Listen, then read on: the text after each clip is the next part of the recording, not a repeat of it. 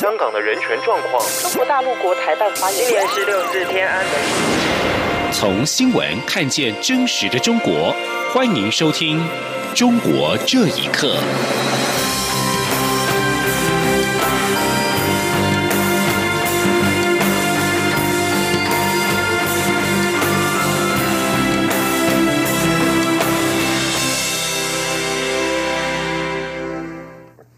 听众朋友们，晚安，欢迎收听《中国这一刻》，我是李自立。香港紧张情势持续升高，陆委会今天表示，我驻港机构一直在跟各校的台湾学生会保持联系，如果有需要，就会主动提供协助。陆委会再度呼吁港府跟中共应该以民为本，妥善回应人民诉求。记者王兆坤的报道。陆委会副主委邱垂正表示。目前初步估计，在台港生返台有三百七十人左右。未来如果有学生需要的话，驻港办事处设有二十四小时服务专线，可及时提供必要协助。邱垂正再次强调，执政者采取强硬的打压手段，无助香港繁荣稳定。北京与港府应回应民众的，不是子弹与暴力镇压，而是民主自由的承诺。他说：“我们希望港府及中共仍应以以民为本。”理解民众对民主自由的期待，妥善回应人民的诉求，这才是长治呃长治久安之道。此外，在香港东南亚地区行抢的嫌犯台籍男子林汤俊日前在台中落网。邱垂正表示，凡涉及跨国刑事案件，只要我方具有司法管辖权，一定会依法处理，绝对有制裁犯嫌的决心。反观港女命案凶嫌陈同佳。至今依然逍遥法外。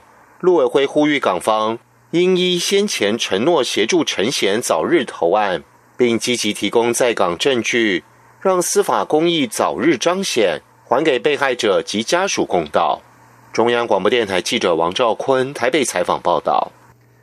教育部今天也表示，截至今天傍晚，在港台生已经有超过半数返台。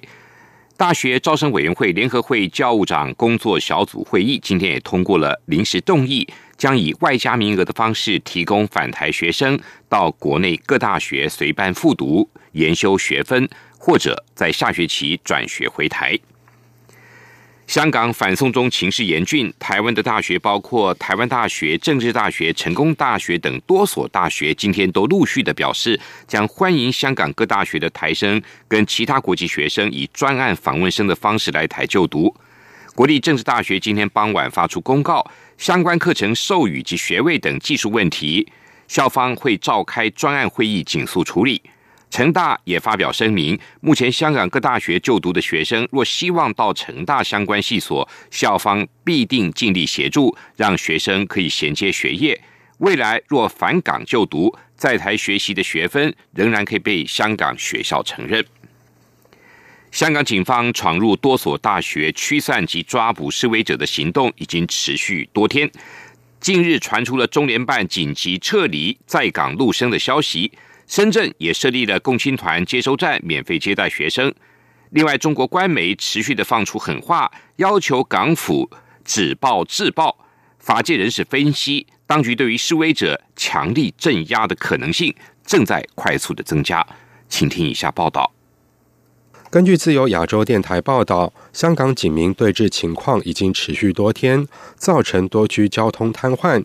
全港学校十四号到十七号也宣布停课。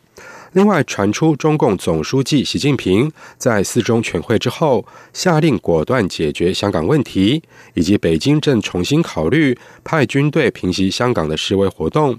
多架解放军直升机十三号也在香港中文大学一带上空出现。另外，在石冈军营的解放军配备了全副震爆装备，跟香港防暴警一样，贴上了反光贴纸。同时，中文大学的陆生在社群平台表示，香港中联办主动安排车辆接载他们回深圳。也有中大潘姓陆生受访表示，深圳共青团设立了驿站，暂时提供陆生住宿。中国司法界人士徐先生表示，从这几天的情势发展分析。当局对示威者强力镇压的可能性正在快速增加。他说：“对于香港的司法独立还能够坚持多久，并不乐观。现在看来是香港抗议者跟远景之间的冲突，事实上是抗议者跟中共之间的冲突。这种冲突不会僵持太久的时间。香港情势持续紧绷，中国官媒纷纷放话，要求港府止暴制暴。中共中央政法委长安健发表文章指称，止暴制乱刻不容缓，对待暴徒绝不可手软。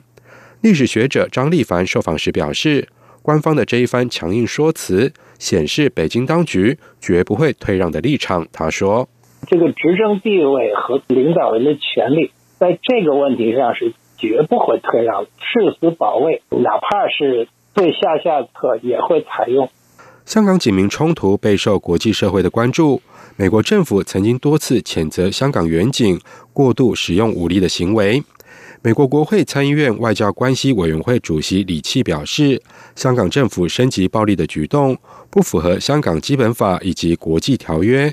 他敦促美国政府采取行动，对参与打压示威者的人进行制裁。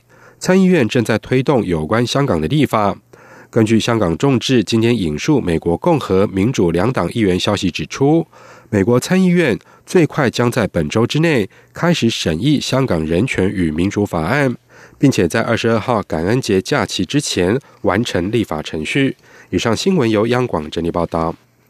国家通讯传播委员会 NCC 发函各手机业者，凡是申请手机跟平板认证时，必须要立出切结书，有关台湾的标示设定必须要正确，否则将会依法撤销认证，禁止在台贩售。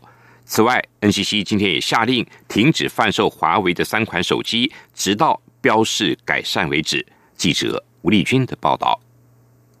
中国大陆品牌手机近年在台湾市场销售数字长红，但却有网友发现，中国大陆手机厂商利用系统更新，强制在电脑系统地区甚至来电显示都在原本的台湾前面加上“中国”两个字，引发矮化主权争议。为此，NCC 除要求发生个案的相关厂商立即恢复原有标示外，同时于十二号发函各手机品牌，要求厂商未来在申请手机或平板审验证明时，必须立下切结书，不得在审验过后将台湾的标示擅自变更为中国台湾，否则将依法撤销认证。NCC 主任秘书肖其红说。他当时送审的时候，不管是手机或平板送审的时候，本来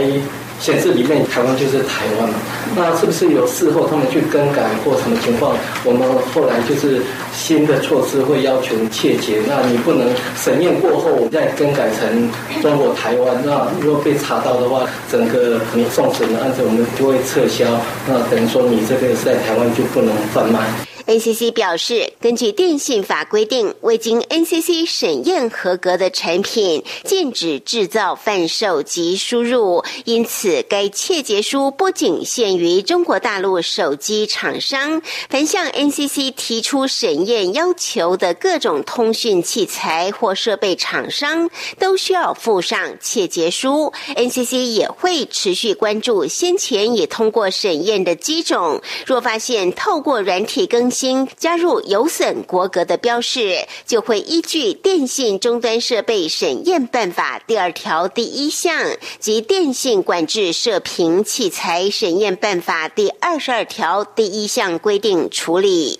此外，NCC 也在十四号通知五大电信业者及华为代理商讯威停售华为 P 三十、P 三十 Pro 及 nova 五 T 等三款手机，直到相关标示。改善为止。中央广播电台记者吴丽君在台北采访报道。香港反送中风暴持续，外资金融机构今天表示，香港零售业受到反送中影响，今年以来业绩明显下滑，将减码港股中的金融、观光跟零售等类股。记者陈林信宏的报道。根据教育部的统计，在香港的台湾留学生更有一千零二十多位。此次反送中风暴扩及香港大学校园内，已经有不少大学宣布停课。在香港的台湾留学生，为了人身安全，近几天也陆续离开香港返回台湾。